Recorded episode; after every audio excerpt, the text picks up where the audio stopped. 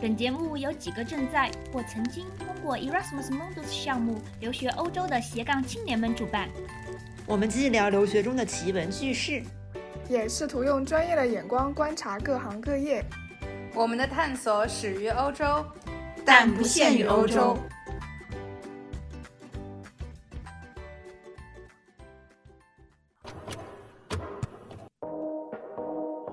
Hello，大家好，欢迎来到世界青年旅店。今天是我们的第四期节目，我是今天的主持人 J。然后呢，今天我们采访的嘉宾是心怡。那么心怡，你来跟大家打个招呼吧。Hello，大家好，我是心怡，很高兴能来到世界青年旅店。然后今天呢，我们分享的主题是关于澳洲打工度假的。因为大家也知道，在申请打工度假的时候，它有年龄限制，最大不能超过三十一岁，所以可见会有很多的年轻人他需要 gap 一年，因为无论他们是在读书还是在工作，都不可能有这样长的一个假期。所以现在问题来了，gap 一年去澳洲打工度假，真的值得吗？我们待会儿把这个问题留给心怡去给我们解答。但是现在呢，我就想问一下，心怡当你当初是为什么会想到去申请澳洲打工度假的呢？有没有什么事情它触发了你有这样的想法？嗯，因为我是一个很喜欢旅行的人，然后我就是喜欢到处走走看看。但是因为上班的时间没有那么的自由，然后不上班当然又没有资金可以出去浪，我就觉得打工度假正好可以解决我这两个问题。嗯、呃，我当时的工作是工程造价，可能有的小伙伴对这个不是很了解。简单的说，就是每天对着图纸，做着非常枯燥的工作。嗯，我当时那就希望我老了之后回忆过去的时候，仍然会感到那份激情。哎，我非常同意。当初我也是这样想的，特别是当你生活一天一天在重复的时候。你就不自觉的认为可能未来到了尽头，所以能够去旅行去不同的国家呀，或者说看看不同的风景啊，就会变得特别奢侈。其实我当初也是这样子的，所以你最初申请打工度假签证的时候，呃，顺不顺利啊？有没有遇到什么困难啊？嗯，其实还好吧。嗯，因为在二零一六年之前，这个签证都还没有对大陆开放。知道这个签证的人也不是很多，所以我就很幸运的抢到了第一批的名额。可是我记得在一九年的时候，我的闺蜜她也想，就是跟我一起去打工度假。那个时候她找中介花了一万块，才抢到名额。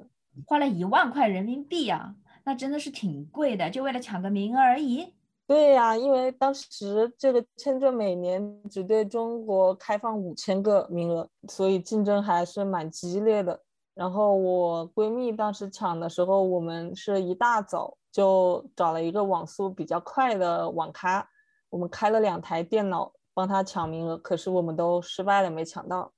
不过我自己当初就是在公司的电脑上网抢到的，挺快的。那在你申请的时候，有没有说要提供什么英文证明啊，什么之类的呢？或者说是工资流程？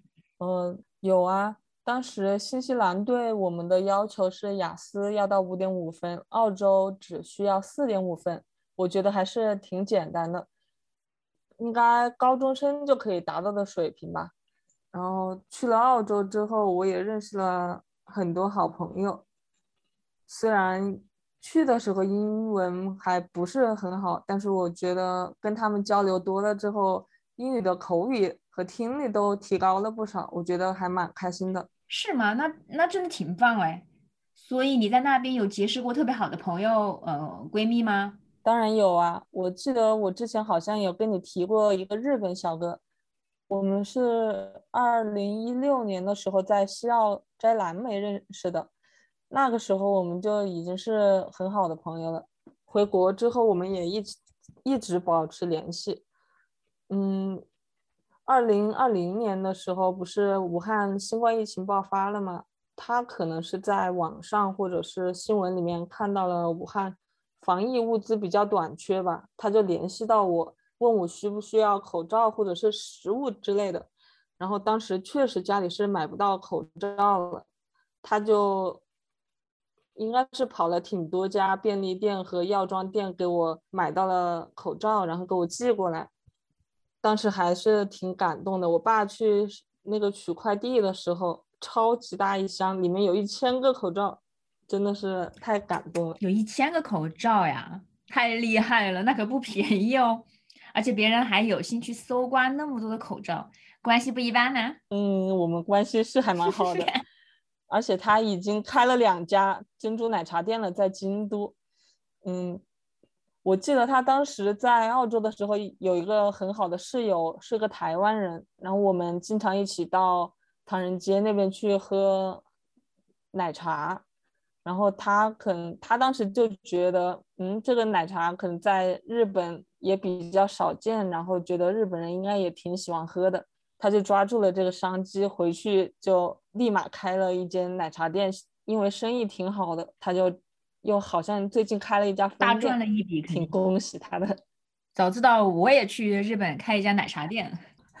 等等，你刚刚还说哦，还说你们在你们是在澳洲摘蓝莓的时候认识的，所以你们在那边的工作是摘蓝莓，我还挺好奇的，就是你们到底是怎么样打工的？嗯。当然不只是摘蓝莓啊，我还做了很多其他的工作，但是摘蓝莓是我最喜欢的一份，因为这是一份神仙工作，被我们当地的背包客称为“蓝莓五星农场”，因为这份工作跟其他的工作比起来还是比较轻松的，工资又又挺高。如他，因为他基本上是按计件来算，就是如果你手脚比较快的话，你一个小时的时薪应该可以达到三三四十刀，差不多有两百人民币吧。嗯，当然在在找到这份工作之前，我也吃了不少苦。比如说第一份工作，我是在一个华人餐厅，当时工资是直接给的现金，他也不报税，我们。我们一般都叫不报税的工作都叫黑工，然后一个小时大概给我十五刀左右。后来又自己找到了一份蔬菜工厂的工作，在在找到这份工作之前，我一直希望自己可以成为一个厂妹，因为我觉得厂妹既是白工，然后又可以报税，又有养老金，还买保险，然后时薪又是二十二刀。但是当我到那个工厂上班之后，我真是觉得太辛苦了，因为那个工作每天早上要要四点钟起来，因为他要给不同的那种大超市早上供货，我们就要把那些蔬菜全部都包装好，分嗯好的、坏的和中等的三个等级把它分开放。但是当时。嗯，让我离开那个工作的最重要的一个原因是我们当时的主管他是一个台湾人，他应该也是十几年前就从台湾过去打工度假的吧，然后嫁给了一个澳洲人，所以他现在在那边就当上了主管。因为我们是第一批过去的大陆人，也是他们那个蔬菜厂第一批过去打工的大陆人，他就对我们比较严苛吧，他可能。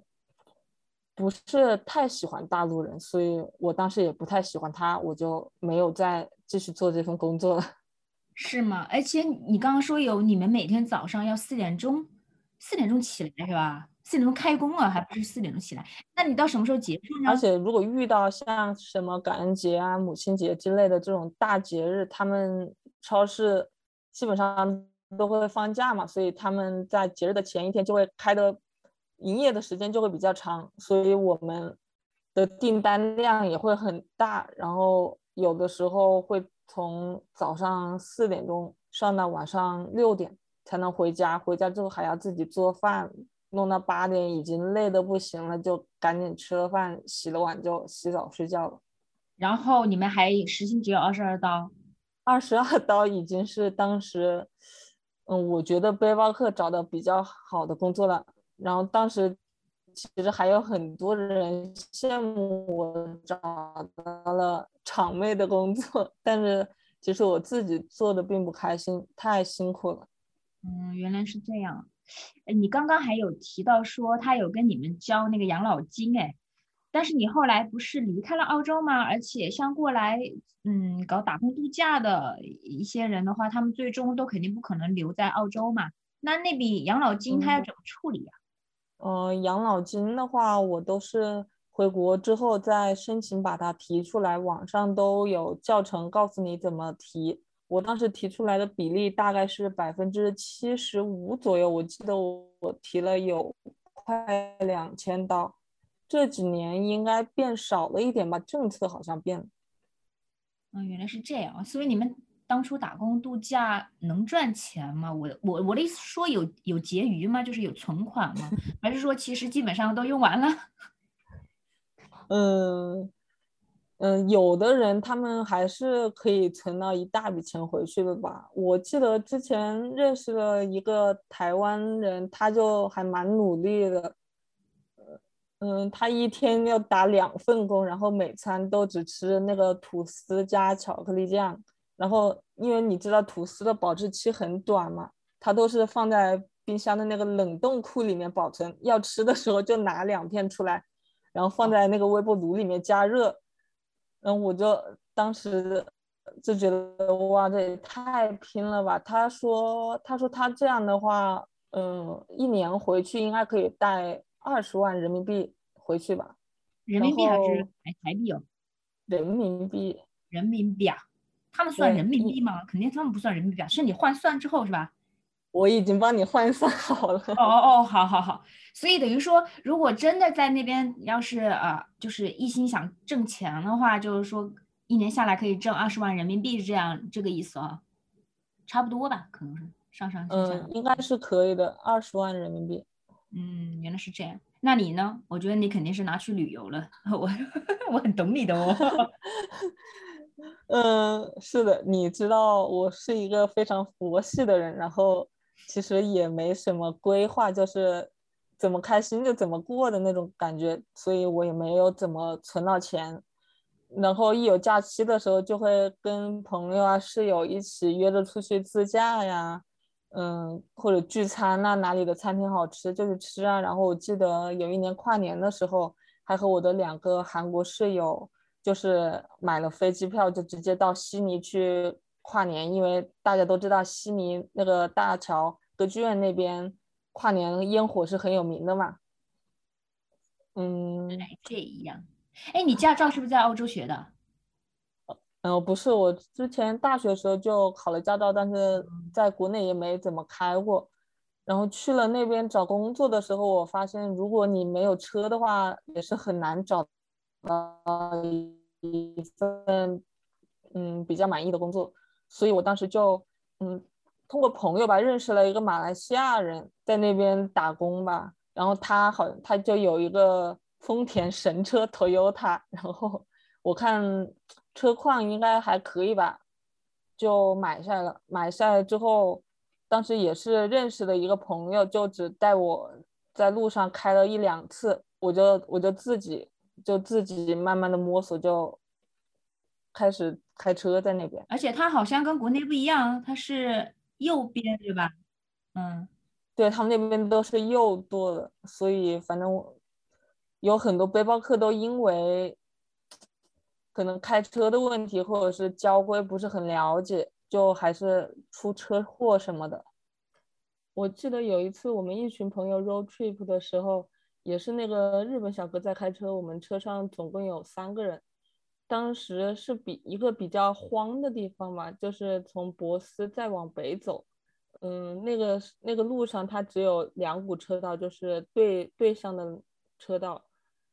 然后也没什么车，所以那个那一片区域的袋鼠可能会比较多。也是中途突然就有一只袋鼠冲出来，那个日本小哥就猛打了一下方向盘，我们就滑到了旁边的土里面，就直接整个方向盘不受控制，一直 S 就是 S 型的那个转弯，然后跟在我们后面的朋友的车看到我们这样子在那，魂都吓没了。我们当时坐在车。里也是吓得行，还好最后就是控制住了方向，我们就安全的停下来了。嗯，所以，嗯，当地的人也会提醒我们说，如果你遇到了袋鼠的话，你一定得要就是直接开过去，你不要打你的方向盘，就轻轻的点一下刹车，撞到就撞到了。你打方向盘的话会更危险。那那袋鼠那袋鼠不会受伤吗？因为那边的袋鼠 很多，而且都是野生的。其实你在那种比较荒的路上可以看到，马路两边全部都是袋鼠的尸体。就是因为他们那边有很多那种大货车呀什么的，晚上他们也会开，他们肯定就是不怕撞到袋鼠的。所以他们晚上应该会撞撞到很多袋鼠，因为袋鼠它的活动时间大概是傍晚和凌晨的时候，所以那个时候你也看不太清楚。撞到了的话，你就把它移到路边，不要再影响其他的车辆就可以了。嗯，不过我是听说在澳大利亚有特别多的野生动物，而且它们的个头 都那个 size 都是都比我们平常见的要大很多。对对对，因为。我跟我妈就是在嗯，从博斯开墨尔本这一趟自驾的时候，在路上也遇到过很多奇怪的动物，就比如说我压到过那个刺猬之类的东西啊，然后还看到过，嗯，我不知道它中文叫什么，我们叫它叫 emu，是一种长得很像鸵鸟的那种鸟，他们会过马路。然后我们所有的车都会停下来，等他们一家子过马路过过去了再往前开。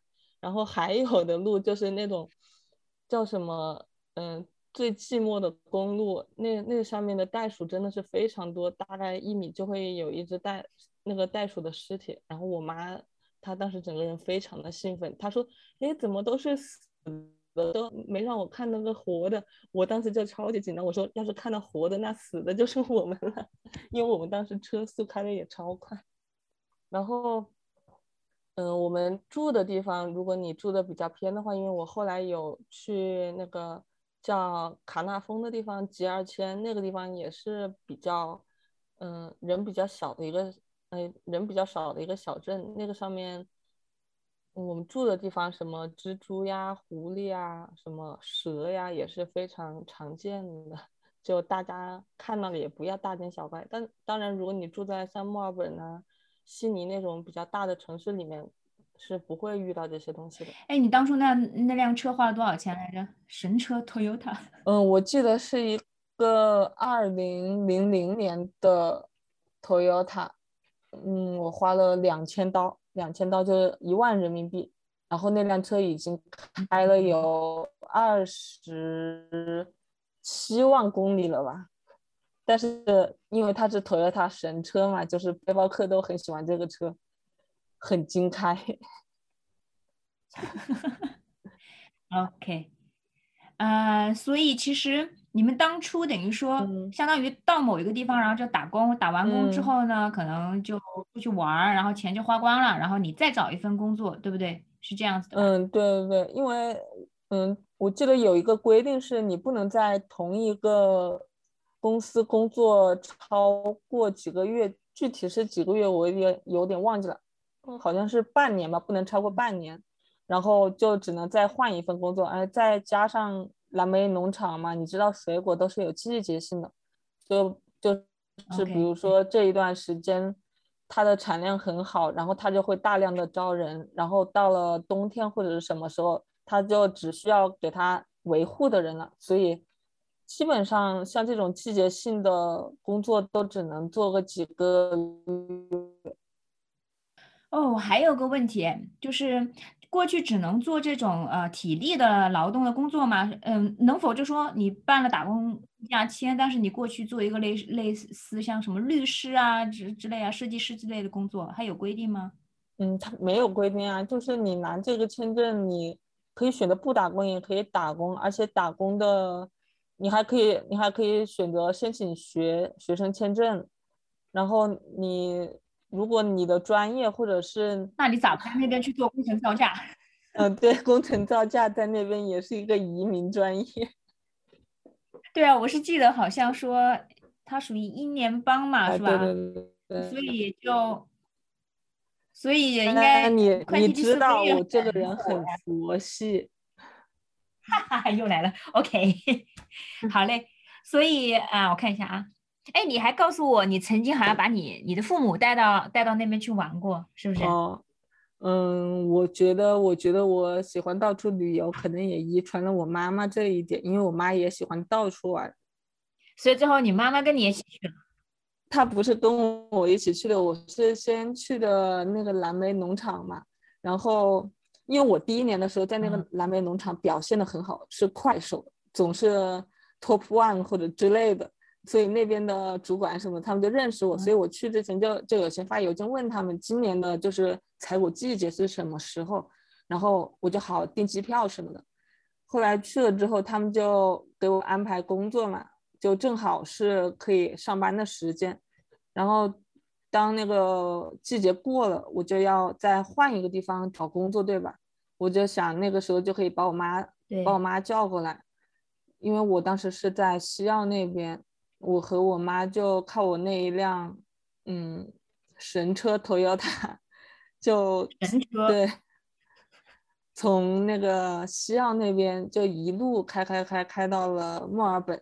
然后在阿德莱德的时候停留了有一个星期，中途还就是我们搭飞机，我反正这一路开了有四千公里吧，花了一个月的时间，真的就是不一样的经历，而且是我一个人开车。哇，我好羡慕。对啊，我妈到回来之后，她到现在都还念念不忘我带她到到那个博斯吃的一家越南餐厅，她到现在都还想吃，觉得便宜又好吃。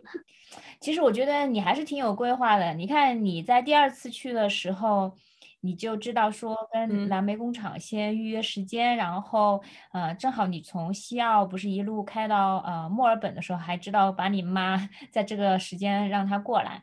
其实怎么说呢，就是呃，我我个人来讲，我很挺，我还蛮同意你的，因为我自己也是一个。很喜欢很喜欢到处旅游的人，可能我要是去打工度假，可能大部分的时间并不会去挣钱，但是我也能够理解，就是啊，有的朋友他可能会有其他的规划，毕竟每个人都有选择生活方式的权利，所以啊，两年之后你后来回国了嘛，是吧？所以你现在还想念那边的生活呢？会想吧。觉得在那边总是好像过得无忧无虑的，就很好玩的也很好，又有那么多的好朋友陪着你，没有什么压力，感觉上像是过上了那种养老的生活。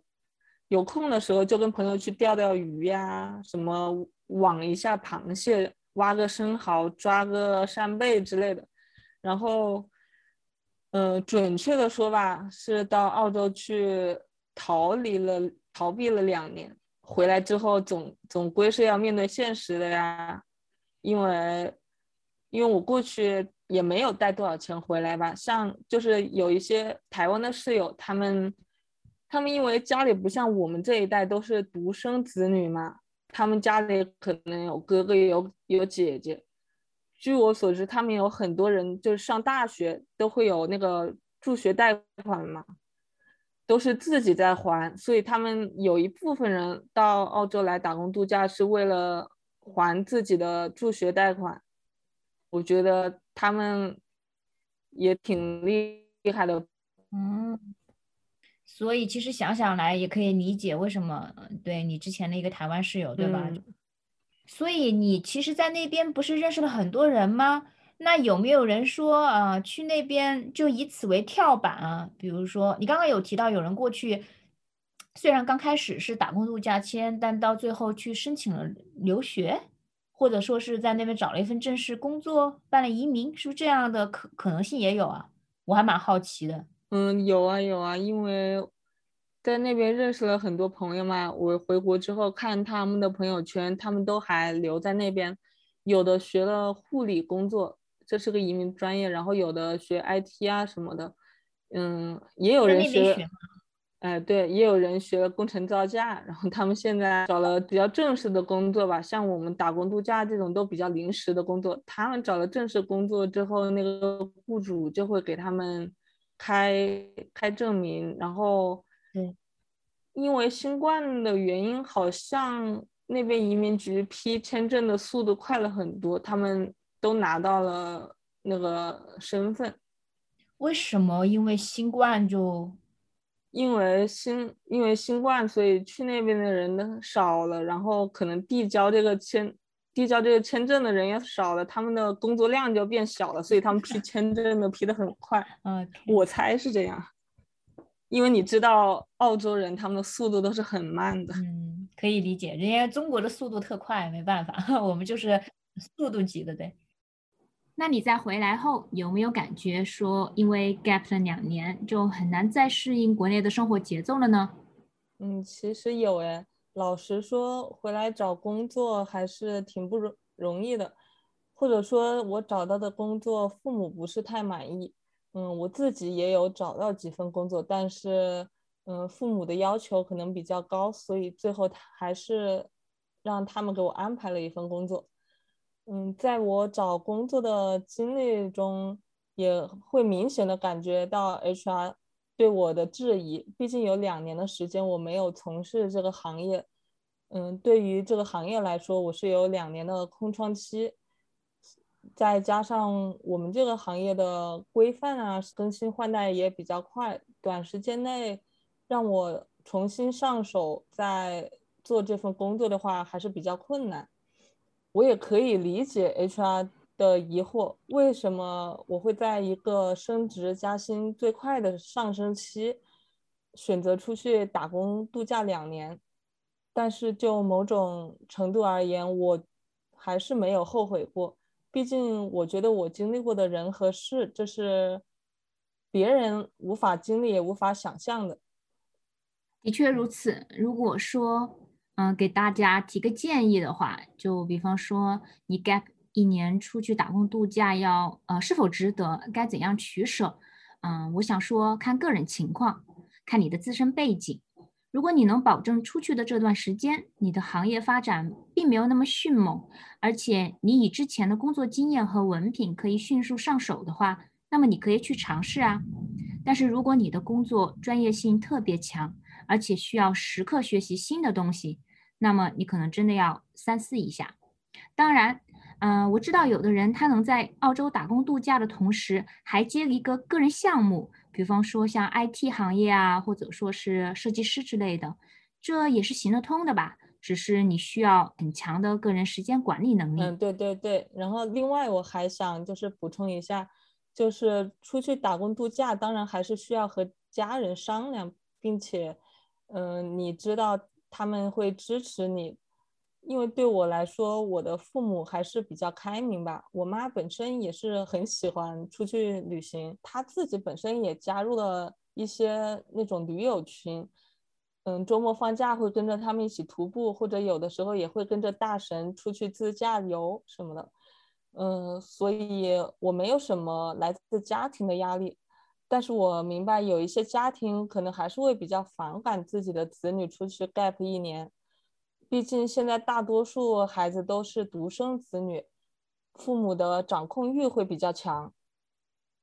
嗯，最后我觉得最重要的，那就是也需要勇气。如果你有胆量和决心，想要出去挑战未知的生活，这才是最重要的吧？对的，呃，这的确是最重要的。我知道心仪挑战未知生活的能力，那绝对是杠杠的哈。